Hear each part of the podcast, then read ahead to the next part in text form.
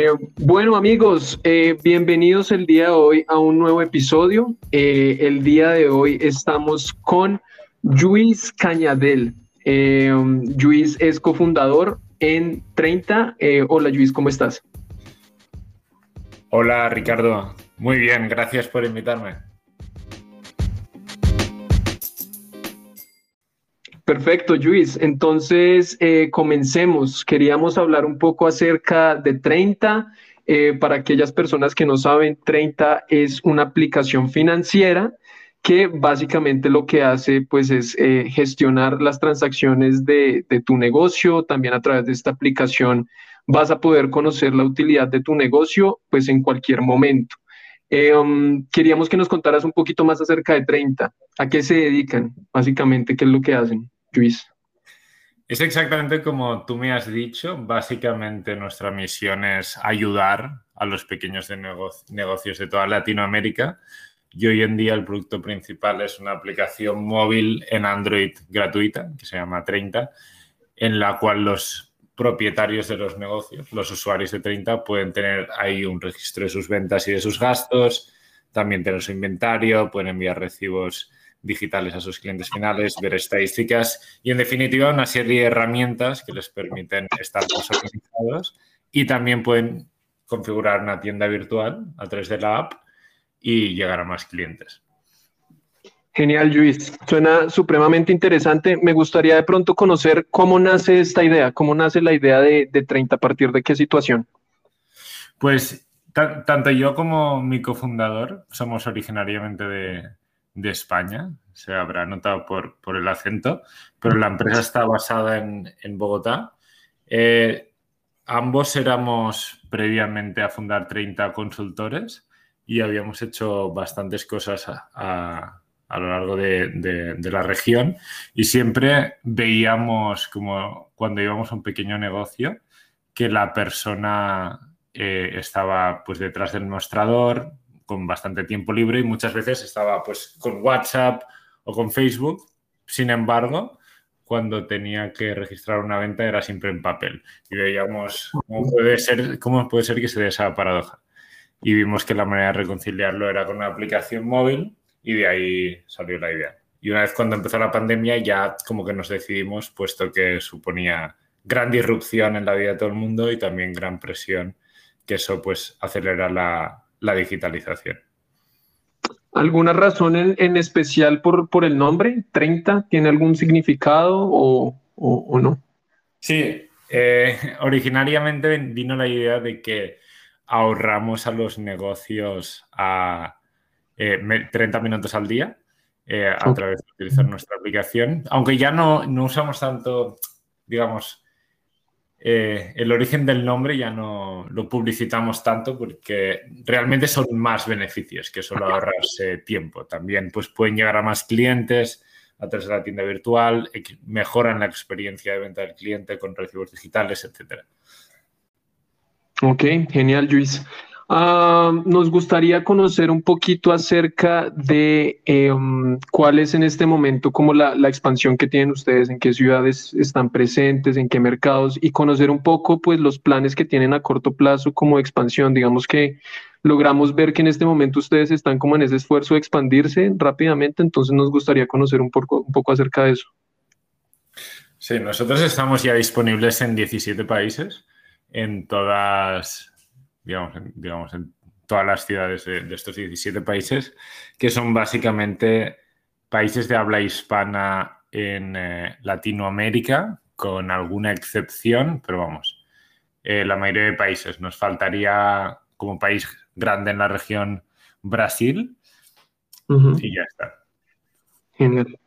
Y digamos que sus planes a, corto plazo, ¿cuáles son? ¿Consolidarse en la región o tienen de pronto pensado pues expandirse a una otra región diferente? Nuestro foco siempre será Latinoamérica y mayormente la parte de habla hispana. Entonces sería consolidarnos mucho más en donde estamos ahora. Con respecto al tema de expansión, Luis, eh, ¿Cuál ha sido como el mayor reto que ustedes han tenido? No sé si de pronto ha sido conseguir talento o cambiar un poco la mentalidad de, pues, de las personas, de sus clientes como tal, porque en última lo que están haciendo es un poco de transformación digital. ¿Cuál ha sido ese, esos retos principales en ese proceso de expansión? Bueno, nosotros hasta el momento casi todo el equipo está en Colombia y desde Colombia se gestionan todos los países, pero sí que supone retos y ahora estamos como justo en el momento de, pensar en abrir eh, oficinas en otros sitios, particularmente en México, porque a pesar de que culturalmente y las prácticas de pequeños negocios es parecida en, en, todos los países, sí que hay ciertas diferencias que puede hacer que el producto se altere en un sitio u otro. Y eso siempre es mucho más fácil con gente que ya es de ese país y gente que, pues que pueda salir a la calle y hacer como esa investigación de usuarios pues muchísimo más fácil que estando nosotros todos desde Bogotá. Entonces, pues te diría por ahí, por la parte de la experiencia de usuario del producto, ahí como que hay una serie de retos. ¿Y por qué motivo escogieron ustedes Colombia pues para que sea su base, teniendo en cuenta que ustedes son pues españoles? Hay varios motivos. Em, mi cofundador estaba viviendo en Bogotá en el momento en el que decidimos lanzar 30, que fue en agosto del 2020, entonces estábamos como en la época más complicada de la pandemia. Él estaba ya acá, yo pues me tuve que mudar. Teníamos también, por experiencia previa, bastantes contactos en el mundo del emprendimiento.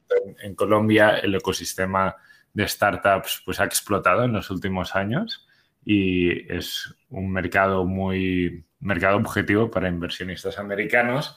También a nivel regulatorio no será bastante fácil.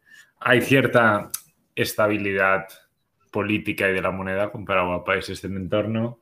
También a nivel de talento lo veíamos muy bien, tanto como para gente de negocio como gente de ingeniería.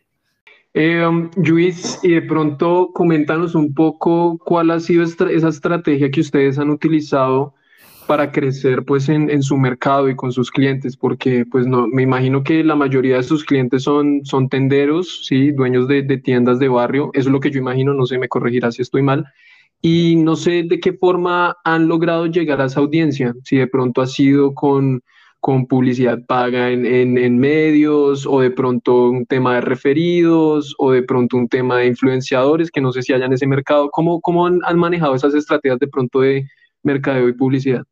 Principalmente, así dándote la respuesta rápida, principalmente tenemos marketing digital a través de Facebook y Google y, y luego también eh, hay mucho orgánico que se da a través de cómo hacemos el producto. Entonces, el orgánico es, por ejemplo, a 3 de 30 los clientes eh, pueden eh, tener una gestión ahí del fiado que dan a sus clientes finales y pueden enviar recordatorios. Y ese recordatorio se da se, se, hace automáticamente a 3 de 30, que puede ser por SMS o por WhatsApp, y ahí como que se va creando reconocimiento de marca también pueden enviar sus recibos digitales, pueden enviar una tarjeta de contacto digital y luego a través de la tienda virtual que, que crean con 30, pues también hay... Todo eso al final es interaccionar con gente de fuera del ecosistema con la marca de 30 y nos genera bastante orgánico. Y lo otro, ya digo, Facebook, Google Ads, también hemos probado cosas distintas, temas de marketing más tradicional en radio, ahora estamos probando con influenciadores, también estamos empezando a hacer bastante prensa desde hace pocas semanas e iremos probando. Pero la expectativa es que marketing digital seguirá siendo de los canales más importantes o el más importante. Hace algunas semanas, de hecho, estábamos entrevistando a una de las personas que trabaja para Cheaper, que eso pues es una plataforma que le ayuda a los tenderos a comprar, a hacer sus compras de una forma mucho más rápida, ¿no? Y ellos nos mencionaban que uno de los, de los mayores problemas que tenían con, con esa audiencia era pues el tema de la barrera digital, ¿no? Y que les tocaba mucho eh, pues hacer educación digital, entrenamientos, capacitaciones, estar ahí mucho con sus usuarios. ¿Ustedes han tenido un reto similar? Sí que es cierto, como en ciertos sectores, como tiendas de barrio, la persona que suele ser propietaria de tienda de, la tienda de barrio es de una edad un poco más alta y cuesta un poco más captarla con, con, con social media, mientras que pues unos, no sé, gente que vende ropa tiende a ser de una edad un poco más baja y sí que utiliza Facebook, entonces sí que es como potencial eh, usuario que puede llegar a través de, redes sociales. Nosotros tenemos una audiencia muy amplia. Eh, de momento, comparado con empresas como Chipper, no nos sale a cuenta económicamente tener un equipo en la calle que vaya puerta a puerta Hunters porque el costo de una instalación de, un nuevo registro, un usuario nuevo, es mucho más económico que tener un equipo de ventas.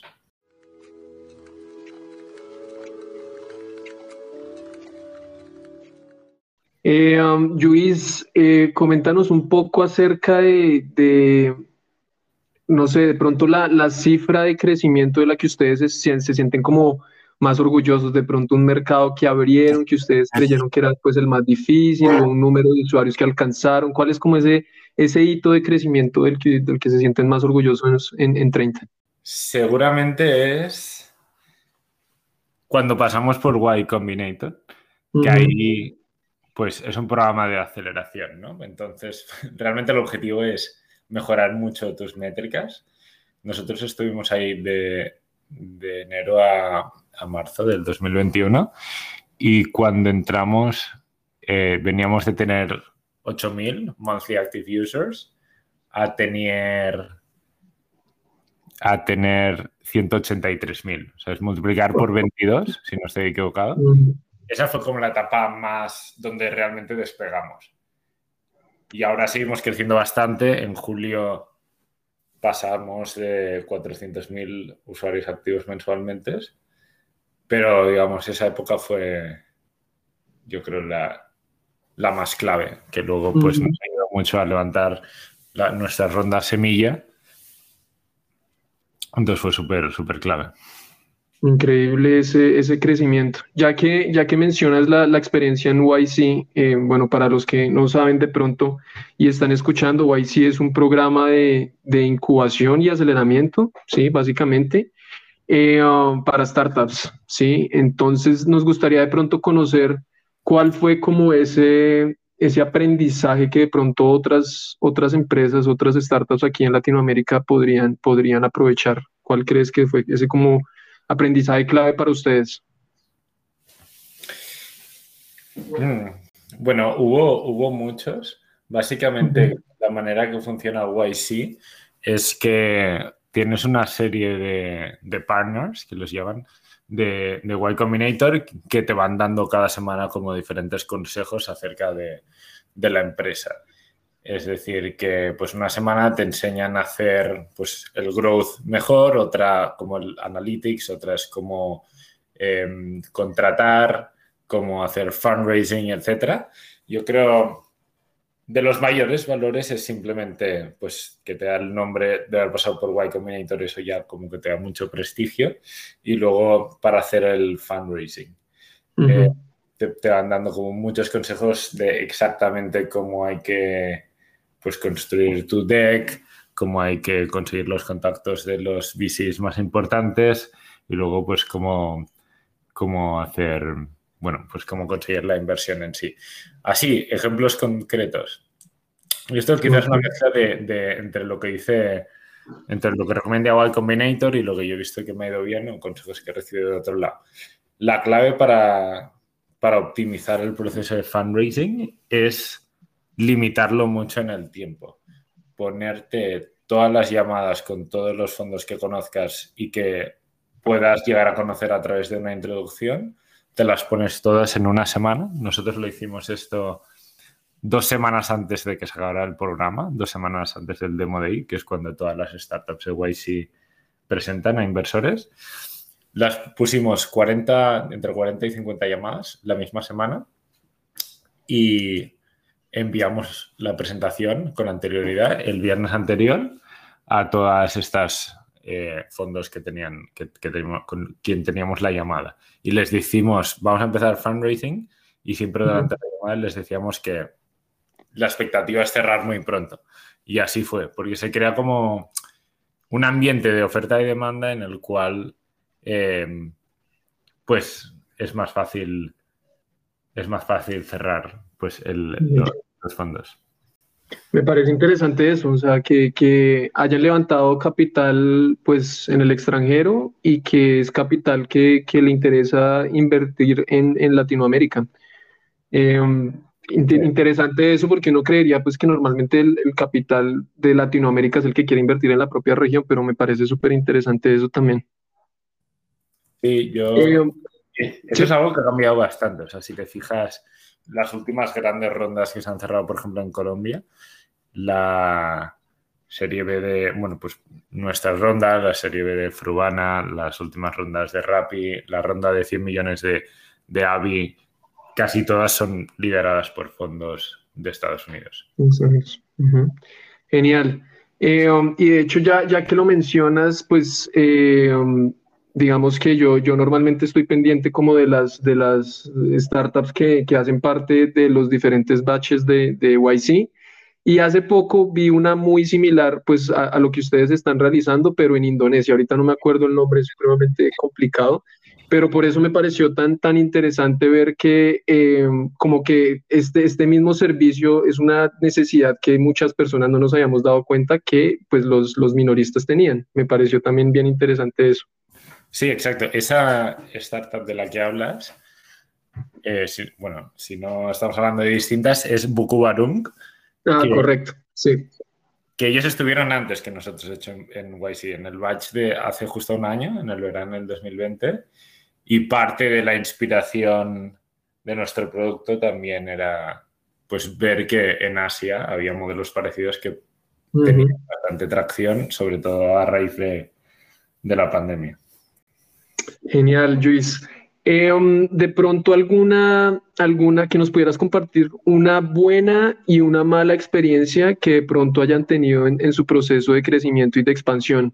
Alguna estrategia que ustedes de pronto hayan diseñado y que no tuvo el, resultado que esperaban y una que de pronto pues fue, tuvo resultados increíbles. No sé, algún de pronto experimento que no funcionó como, como ustedes querían. Bueno, mala experiencia, ya que ya que te lo comentaba antes, pues hemos probado con radio. Nosotros salimos como una serie de cadenas locales en Colombia, en las ciudades de, Bogotá, Medellín y Cali, que eran como 15 o no sé cuántas salidas eran, algo así, en el cual pues se hacía un anuncio muy claro y rápido de 10, 15 segundos de pues, la explicación del producto y dónde lo podían encontrar. Y estuvimos ahí monitoreando los resultados. Claro, el tema de marketing más tradicional es que cuesta más saber por dónde vienen, ¿no? Si es marketing digital, pues existen programas que te dicen exactamente qué impresiones han tenido y dónde y puedes medir el, retorno de inversión súper rápido. En radio es más complicado, pero nosotros por eso decidimos hacerlo solo en tres ciudades, porque podemos ver nosotros, la gente se registra en qué ciudad está y estuvimos monitoreando y no vimos ningún tipo de... O sea, no, no vimos resultados en absoluto. O sea, no vimos que la gente que ingresaba, que la medíamos como orgánico, es decir, que no venía por ningún medio otro de pago, no vimos que, que había subido significativamente.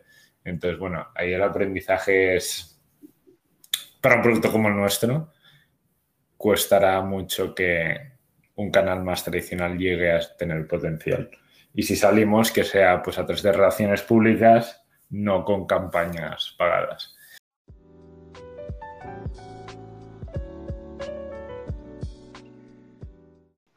Um, Luis, yo estoy viendo aquí ahorita en LinkedIn que 30 tiene aproximadamente 73 empleados. Eh, um, y también me, me, llama la atención que pues hay, hay, bastantes ofertas de empleo y lo digo porque pues muchas de las personas que, que escuchan este, este podcast, eh, digamos que en este momento están interesados en la industria de growth y también veo pues que ustedes están buscando personas en ese, pues en ese sector. Eh, de pronto, sí, ¿qué, ¿qué tipo de personas están buscando y qué consideran ustedes que es lo más importante para trabajar con ustedes? Perfecto. Sí, no sé cuántas personas tenemos el equipo porque Por ejemplo, ayer se unieron cuatro nosotros. Mm. Cada día estamos contratando gente prácticamente a diario, pero sí alrededor de 70, 75 personas. Y estamos justamente ahora armando un equipo de growth que se encargue tanto, podría ser que se encargue tanto de adquisición como también mejorar conversiones clave dentro de, nuestro producto, ya sea la activación, retención o referral, y utilizando herramientas de customer como Brace y también eh, cosas más de experimentación dentro del producto. Y también pues pensar como ideas locas para, para aumentar la base o mejorar las métricas. De ahí, lo más importante, si hay experiencia con alguna de las herramientas que he mencionado, perfecto. Si no, y en general sirve también para otros roles de producto dentro de, los que tenemos, que los pueden encontrar en, en LinkedIn, se publican todos. Gente que haya trabajado en una startup de rápido crecimiento, por ejemplo, tipo un Rappi, algo así, esa experiencia nos viene genial, tanto pues por fit de lo que están haciendo como culturalmente, o trabajos que ya de por sí son muy analíticos y que la velocidad de ejecución es bastante rápida, tipo consultoría, hay mucha gente que viene de consultoría, incluso podría ser de un sector más financiero, gente con este perfil nos encaja bastante y entrevistamos a la mayoría. Genial. Entonces ahí está la, invitación para todos ustedes eh, para que revisen también las, las ofertas de empleo de 30. Eh, um, Luis, coméntanos un poco también acerca de, expectativas para, para, lo que queda este año y para, para el siguiente año. Ahorita ya que viene pues, un, crecimiento seguramente eh, brutal, entonces queríamos saber de pronto, eh, sí, cómo se prepara 30 para, para lo que queda este año y el siguiente. Sí, bueno, tenemos varios retos encima de la mesa, no solo de... Pero sí que en sí el crecimiento es, es de las cosas más importantes. Eh, ahora estamos creciendo alrededor de un 20% en usuarios activos mensualmente cada mes y queremos sostener esa velocidad, que nos llevaría a tener cerca o alrededor de un millón de usuarios para final de año. Ese es como nuestro objetivo.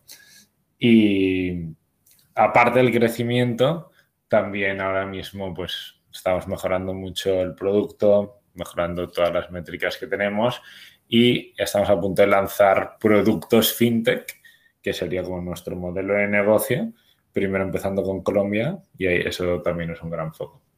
y un poquito ya hablando aquí acerca del, eh, del, sí, digamos, emprendimiento a nivel de Latinoamérica, Em, ¿qué, sería tu, ¿Cuál sería tu recomendación para las, para las startups latinoamericanas para que lograran pues, eh, expandirse rápidamente, acceder a mercados globales? ¿Cuál sería ese, consejo? Yo creo que hoy en día, desde la misma concepción de una startup, eh, que se funda en Latinoamérica ya tiene que crecer con ambiciones de expandirse a todo, a toda la región. Eh, considero que existen diferencias culturales, existen diferencias regulatorias, pero no son tantas. Casi todos los productos fintech y de otras clases, bueno, en otras clases todavía más, ¿no? Em, pues, pues si, triunfan en un país, pueden triunfar en toda la región. Entonces ya desde la misma concepción, para empezar, tienen que estar en el de los países. Y yo luego diría que es algo que recomiendo pues, en general a todos los fundadores, es trabajo del... Uno de los trabajos principales del fundador es estar todo el rato conectando con diferente gente. y es un mundo muy abierto el de las startups, que quizá incluso sorprende para gente que está empezando, pero casi todo el mundo te va a decir que sí cuando le invitas por LinkedIn o cuando se te introduce de hablar yo diría estar siempre, siempre empapándose de las características locales de, los países, hablando con otros fundadores en una industria similar, posibles inversores del futuro, etc. Está todo el rato conociendo a gente y muy metido en el ecosistema. Um, Luis, y, yo pues estoy en este momento mirando un poco tu, tu background y veo que pues en algún momento eh, estuviste trabajando para McKinsey eh, como business analyst y para otras corporaciones. de hecho, nos, nos, hemos encontrado con muchas personas que tienen ese, ese background un poquito corporativo, ¿sí? digamos, al iniciar sus carreras. ¿Cómo fue para ti dar ese salto desde ese mundo como al mundo de las, de las startups y, y, por qué lo hiciste, por qué lo decidiste hacer? Sí, es cierto, hay bastantes fundadores que pasan por empresas similares a, a McKinsey.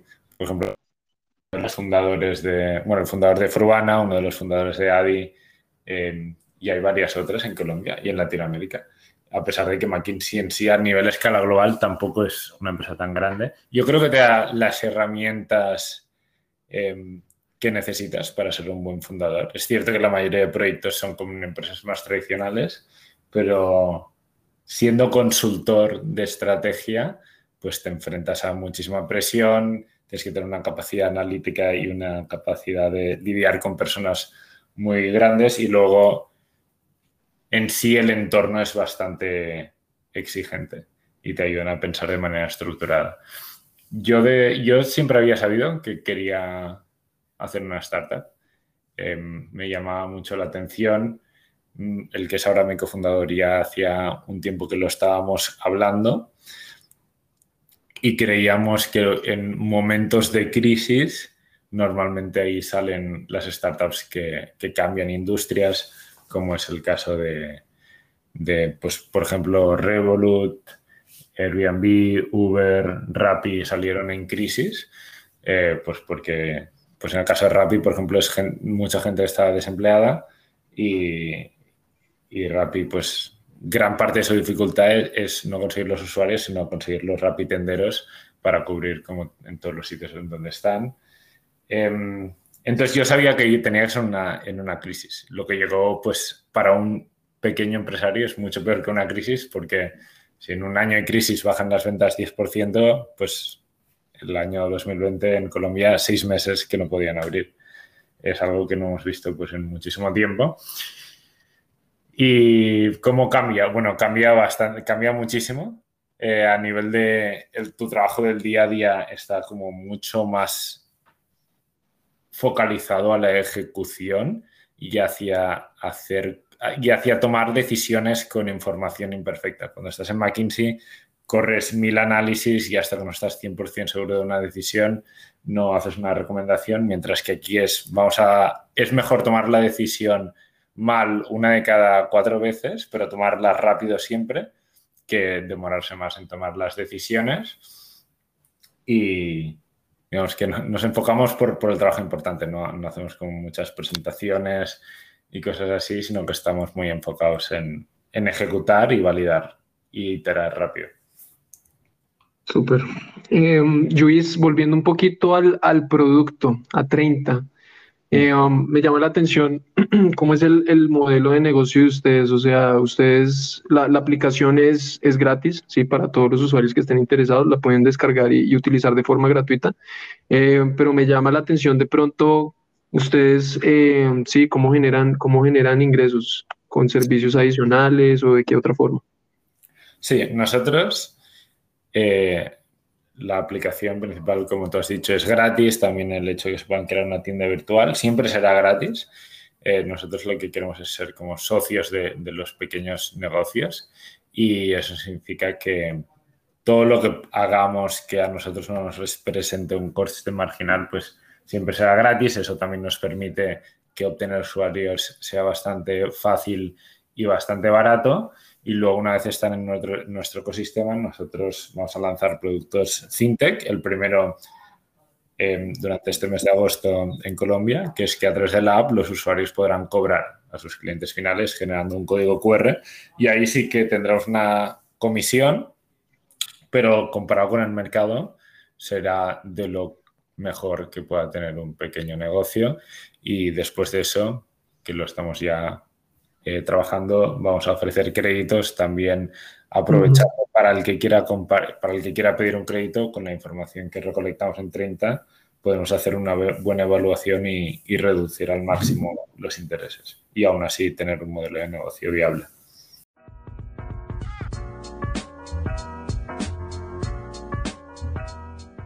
Como pueden ver, entonces 30, una empresa con muchísimas eh, proyectos y muchísimas, sí, muchísima expectativa tenemos también nosotros de ver qué puede llegar a ser esta empresa, eh, sobre todo porque le están apostando a Colombia, están contratando mucho de su talento aquí en Colombia, entonces, eh, pues sí, los mejores deseos para que salgan adelante. Eh, um, y ya una pregunta de pronto para finalizar, de pronto sé, sé, que normalmente hay mucha gente que pregunta esto, pero siempre me ha llamado la atención conocer qué leen las personas que, que pues eh, dirigen muchas de estas empresas, entonces de pronto que nos recomendaras unos libros que han sido eh, claves para ti. Claro que sí, es súper importante. Yo en el último año desde que he creado 30 nunca he leído más que en este periodo y no es precisamente el periodo en el que he estado más desocupado. Em, depende un poco de la fase. A mí lo que más me gusta es como handbooks. Ahora me acabo de leer uno que se llama eh, High Growth Handbook de una persona que se llama Elat Gill, em, que te enseña, bueno, es básicamente cuando pasas un poco del momento early stage y vas a más construir la organización, que es un poco el momento en el que estamos ahora, eh, pues cómo contratar, cómo pues crear el organigrama, etcétera.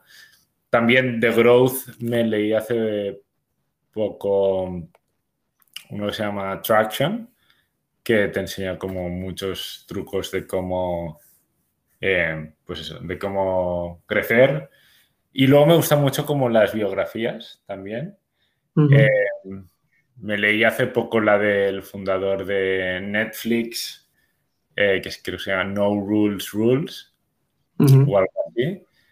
También ahora mismo me estoy leyendo una que se llama Super Founders, que esa es más como para fundraising, eh, que básicamente es un estudio de, de, un venture capitalist que coge 200, unicornio, 200 unicornios y 200 startups que levantaron 3 millones o más pero que no llegaron, o sea, que fracasaron, y mirar estadísticamente qué es lo que hace más probable que una startup se convierta en un unicornio. Perfecto, perfecto. Me llama la atención que, que pues, eh, digamos que estás, estás bastante dedicado pues a, toda la parte de growth también. ¿Qué, ¿Qué, tanto de tu tiempo dedicas a, los temas de crecimiento y growth pues de, de 30 y no a otros temas, por ejemplo? Yo es que ahora mismo estoy metido bastante en todos los temas, pero sí que es cierto que mi cofundador está un poco más metido en el producto del mm. día a día y yo más en, en growth y otros temas. Yo diría ahora mismo 20-25% del tiempo que... Sí, o sea que es bastante, que es bastante tiempo pero pues ojalá tuviera más tiempo para meterme, que es lo, que es lo más importante, pero el tiempo está limitado. Y sí, digamos que esto es una, una industria que, que, hasta los últimos años es que se ha llegado, digamos, hasta formalizar y a conocer con el nombre, nombre de, de, de Growth y que está saliendo muchísima información. Entonces, eh, pues sí, eh, muchas gracias por, por tu tiempo, Luis. Supremamente interesante la charla. Y amigos, nos encontramos la, próxima semana para un nuevo episodio con otra nueva persona supremamente interesante. Que estén muy bien.